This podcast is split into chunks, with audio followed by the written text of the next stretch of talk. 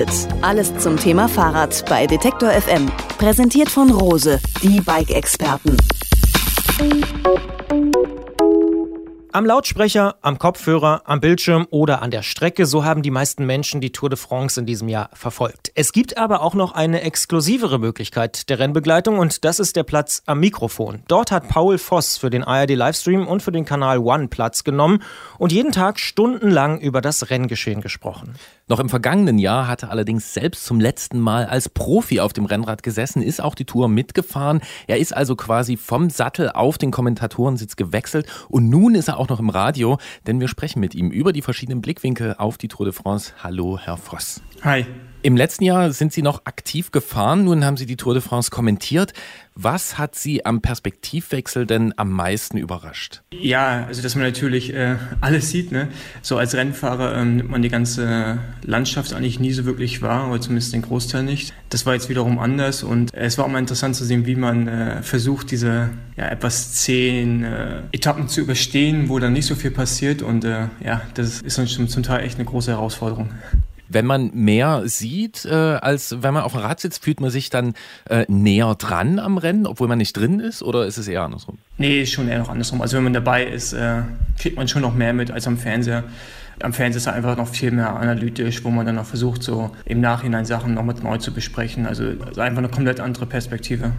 Ist es interessant, weil Sie gerade angesprochen haben, dass äh, es schwierig war, die etwas zähen, langen Strecken zu überbrücken, dass man als Rennfahrer das wahrscheinlich ja gar nicht so als zähe, lange Strecken empfindet? Äh, doch. Bloß mit dem Unterschied, dass man dann äh, das genießt. Also als Rennfahrer freut man sich natürlich auch mal auf diese Tage, wo es dann ja so die ersten zwei, drei Rennstunden sehr langsam ist und äh, man ein bisschen Zeit hat, sich zu regenerieren und auch ein bisschen zu quatschen.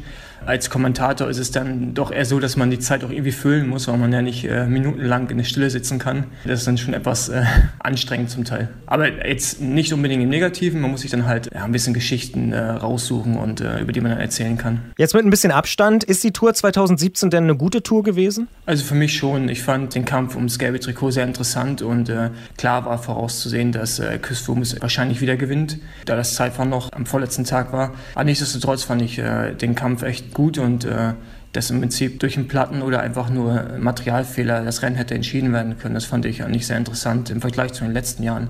Und natürlich dann auch die Etappensiege von Marcel Kittel und der Kampf ums grüne Trikot, auch mit dem Leiden, dass äh, Marcel Kittel aussteigen musste, ähm, finde ich, hat es bis dahin auch ein sehr interessantes Rennen gemacht. Hat sich denn durch das Kommentieren jetzt Ihr Blick auf dieses Riesenspektakel geändert? Ja, aber eher so in die Richtung, dass ich weiß, was im Hintergrund so abläuft. Also ich war ja bei den ersten beiden Etappen, also in Düsseldorf und in Lüttich und dann auch äh, wieder in Paris mit dabei. Und das ist Wahnsinn, was da im Hintergrund an Technik unterwegs ist, was da jeden Tag aufgebaut werden muss. Und also als Rennfahrer sieht man diese ganzen Sachen nicht. Man weiß, es ist groß, äh, aber das hat halt nochmal eine andere Dimension, wenn man hinter den Kulissen ist. Und äh, das ist echt atemberaubend. Also man fühlt sich ja wie so ein Kind im Spielzeugladen. Also es ist halt einfach alles neu und alles groß und ähm, ja, war eine schöne Erfahrung. Sehen Sie denn die Arbeit der Journalisten jetzt anders, wenn Sie sagen, das ist alles so groß und äh, überwältigend? Ja, ich habe einfach mehr Respekt vor den Kommentatoren, weil ähm, wir saßen ja in Saarbrücken im Studio. Ja, die Leute, die mit rumreisen, ist natürlich jeden Tag, ja, der Tag ist länger als der von den Rennfahrern. Also fängt er morgens um sieben an und hört dann meistens irgendwann in der Nacht auf und hat sehr viel mit Research zu tun und ja, so, so viele andere Sachen, um die man sich da noch kümmern muss. Vor allem gerade in Deutschland, bei den Öffentlichen ist natürlich auch sehr viel Kultur, wo man sich im Vorhinein informieren muss. Das war ja Gott sei Dank nicht meine Aufgabe. Da konnte ich mich auf meinen äh, Kollegen Florian Kurz verlassen. Man muss halt aufpassen, was man sagt. Ne? Man kann halt nicht irgendwelche Behauptungen in den Raum stellen und äh, man muss halt also eine Bestätigung für gewisse Aussagen haben. Und das macht es dann halt zum Teil schwierig, weil das ist ja jetzt kein normaler Feldtalk mehr, wo man einfach dann mal so von Fahrer zu Fahrer ein bisschen Quatsch redet, sondern äh, man muss es auch belegen können. Wie bewertet man als Fahrer eigentlich die Berichterstattung? Also Manuel Buchmann beispielsweise, der musste fast jeden Tag direkt im Ziel Fragen vom ARD-Reporter Michael Antwerpes beantworten.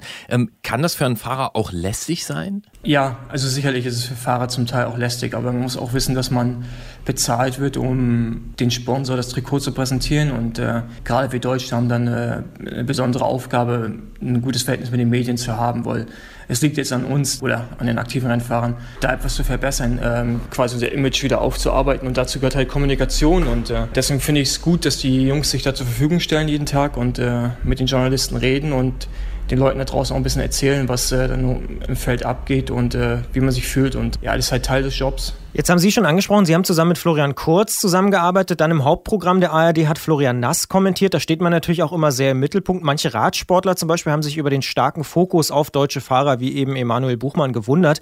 Muss man denn das in Deutschland so machen, wenn man breite Bevölkerungsschichten erreichen will? Also über deutsche Fahrer reden und über deren mögliche Chancen? Ja, ich denke, das ist ja auch das gleiche wie mit einer ganzen Kultursache. Ist halt, als öffentlicher Rundfunk muss man sich irgendwo rechtfertigen und da geht es ja eigentlich um deutsche Fahrer und um Geschichte, um Kultur und ja, da liegt natürlich dann der Fokus auf den Deutschen und wir haben das versucht bei sportschau.de und bei One ein bisschen äh, international aufzustellen. Aber es fällt natürlich auch schwer, weil man natürlich auch weiß, das Hauptpublikum ist etwas älter und äh, die können zum Teil mit internationalen Namen nichts anfangen. Und da äh, ist man schon froh, wenn die die Deutschen kennen und äh, versucht man natürlich, denen die Deutschen auch näher zu bringen. Aber ich, ja, ich stimme da schon zu, dass man eventuell in Zukunft den Fokus auch ein bisschen internationaler legen sollte. Aber ob das bei der ARD passiert, weiß ich nicht, weil man da halt auch immer noch wissen muss, dass der Hauptteil der Zuschauer ähm, gewisses Alter hat und nicht unbedingt Radsportaffin ist, sondern die das halt auch schauen wegen der Landschaft. Das zeigen halt auch die Zahlen. Gibt es irgendwas, was Sie am meisten überrascht hat? Also ist es zum Beispiel das, dass die meisten Zuschauer wegen der Landschaft zugucken? Ja, also äh, nicht die meisten, aber das ist ein Großteil zuschaut, um halt die Landschaften zu sehen. Und äh, man natürlich weiß, dass Radsport ist, aber viele halt auch dann zum Beispiel nicht verstehen, wie eine Gesamtwertung funktioniert und solche Sachen. Also wir kriegen ja auch jeden Tag haufenweise Fragen rein, die wir natürlich auch gerne beantwortet haben. Äh, ja, es zeigt einen schon auf, dass es noch viel Arbeit vor uns liegt, um da den Deutschen das Radfahren oder den Profiradsport wirklich näher zu bringen, weil sicherlich weiß jeder, was die Tour de France ist, aber wie das nun genau funktioniert, dass ein Marcel Kittel nicht äh, in Paris die Tour gewonnen hat, nur weil er fünf Etappen gewinnt auf dem Weg, das verstehen die meisten halt nicht und das muss man dann versuchen zu erklären. Ja. Das sagt Paul Voss, der in diesem Jahr die Tour de France bei der ARD kommentiert und erklärt hat. Wir sprechen im Podcast gleich noch ein bisschen weiter mit ihm über die Karriere nach der Profikarriere, sagen aber hier an dieser Stelle schon mal vielen Dank für das Gespräch. Gerne. Und schon sind wir auch im Podcast und sprechen weiter mit Paul Voss. Wir haben es ja schon erwähnt, Sie sind im vergangenen Jahr noch für Bora Argon 18 die Tour de France gefahren, haben aber keinen neuen Vertrag bekommen. Daraufhin haben Sie ein Nachwuchsteam gegründet, sind sportlicher Leiter beim Team Wiggins geworden und haben jetzt drei Wochen lang richtig viel kommentiert. War das so geplant? Na, also das Nachwuchsteam, das hatte ich schon 2016. Da war es damals immer nur ein U17-Team. Und dann für dieses Jahr habe ich mich entschieden, ein U19-Team zu machen, was aber nicht unbedingt damit zusammenhängt, dass ich aufgehört habe, sondern ähm, wenn man es finanziell irgendwie leisten kann, also auf die Beine stellen kann, dann hatte ich das schon vor. Der Rest, der kam so über den Winter, als ich äh, gemerkt habe, es wird schwierig mit einem Team, oder zumindest mit den Vorstellungen, die ich hatte. Dann habe ich mich natürlich äh, umgehört und auch mit den Leuten von ARD gesprochen, die ich kannte. Und zu Team Wiggins hatte ich auch schon immer Kontakt zu dem Manager. Von daher fängt man natürlich an, seine Fühler auszustrecken, sobald man merkt, dass es schwierig wird. Was waren denn Ihre Vorstellungen? Also warum hat das nicht geklappt? Ja, sicherlich. Also ich wollte in kein Kontinentalteam mehr fahren. Ich wollte auch in kein Pro-Conti-Team fahren, welches keine Wildcard zur Tour kriegen könnte oder wo die Wahrscheinlichkeit relativ gering ist.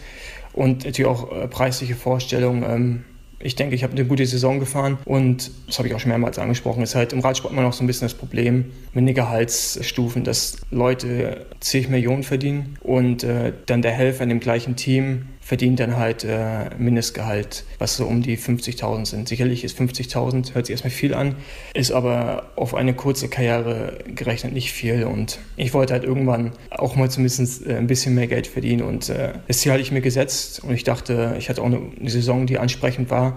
Leider kam es nicht dazu und da muss man für sich selber halt irgendwann auch einen Schlussstrich ziehen und sagen, okay, es gibt noch ein Leben nach dem Radsport, also zumindest nach dem professionellen Radsport und ja, das Leben hat mehr zu bieten, als dann jetzt zum Beispiel durch Frankreich äh, Radrennen zu fahren.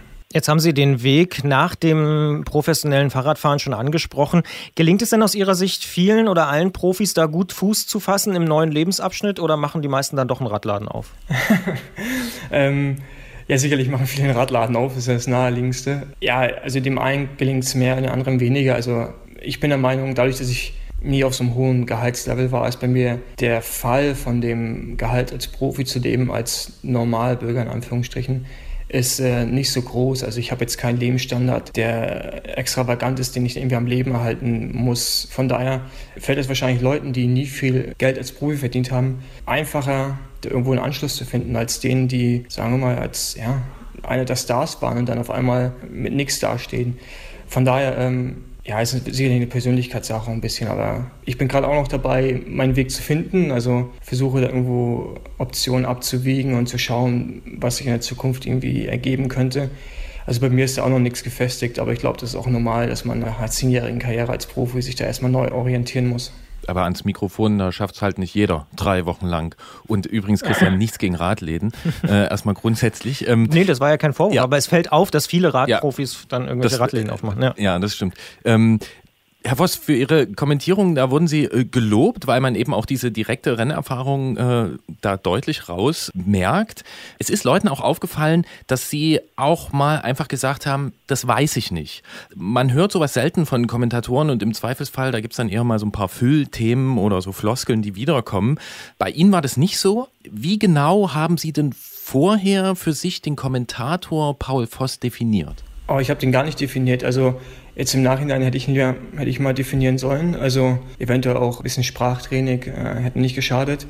Ich bin da halt einfach wirklich äh, hingefahren und äh, habe dann jeden Tag einfach so erzählt, wie ich es machen würde, wenn ich jetzt sagen zu meinen Junioren spreche oder mit Teamkollegen. Und von daher äh, wollte ich mich dann irgendwie auch nicht verstellen. Und wenn ich sage, ich weiß es nicht, dann weiß ich es halt auch wirklich nicht, weil ich es schwer finde, ähm, da ich gerade erst aus dem Business komme, zu sagen, okay, ähm, da ist eine bestimmte Frage zu irgendwas und ähm, ich kann es einfach gerade nicht hundertprozentig sagen, dann sage ich lieber, ich weiß es nicht, weil es gucken halt dann doch auch schon ein paar hunderttausend Leute und wenn man da einmal irgendwas rauswirft, was nicht zu 100 Prozent stimmt, dann kann es auch mal ganz schnell so ein Bumerang zu einem zurückkommen und das möchte ich einfach nicht und dann, ähm, ja, sage ich halt einfach, ich weiß es nicht und das ist vielleicht manchmal auch die bessere Wahl dann.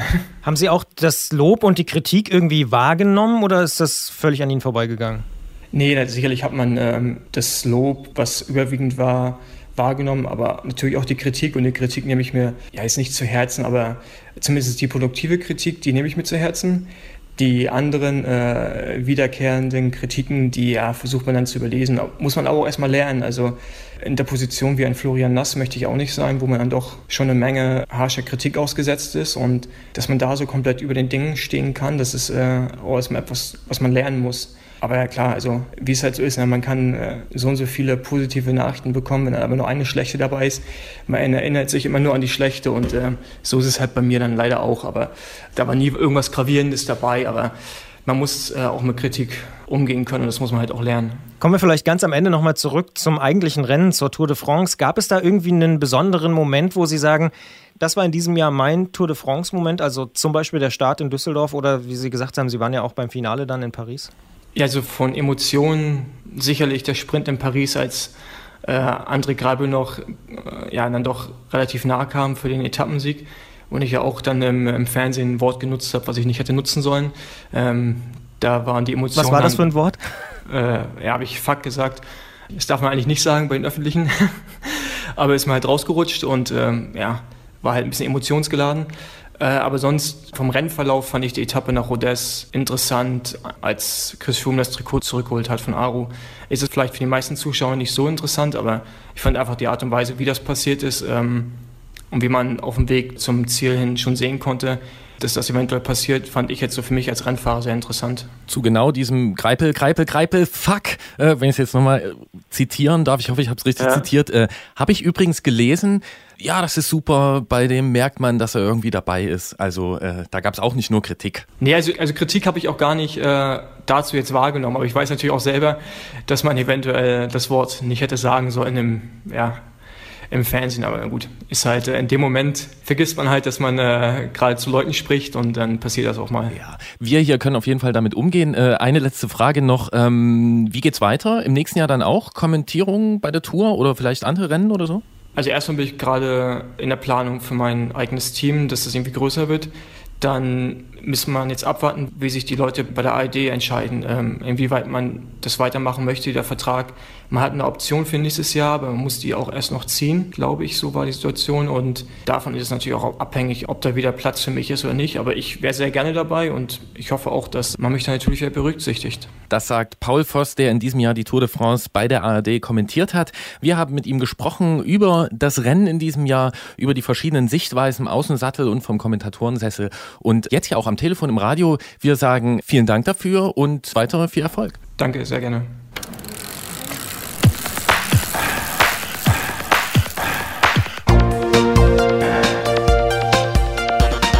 Antritt. Alles zum Thema Fahrrad bei Detektor FM. Präsentiert von Rose, die Bike-Experten.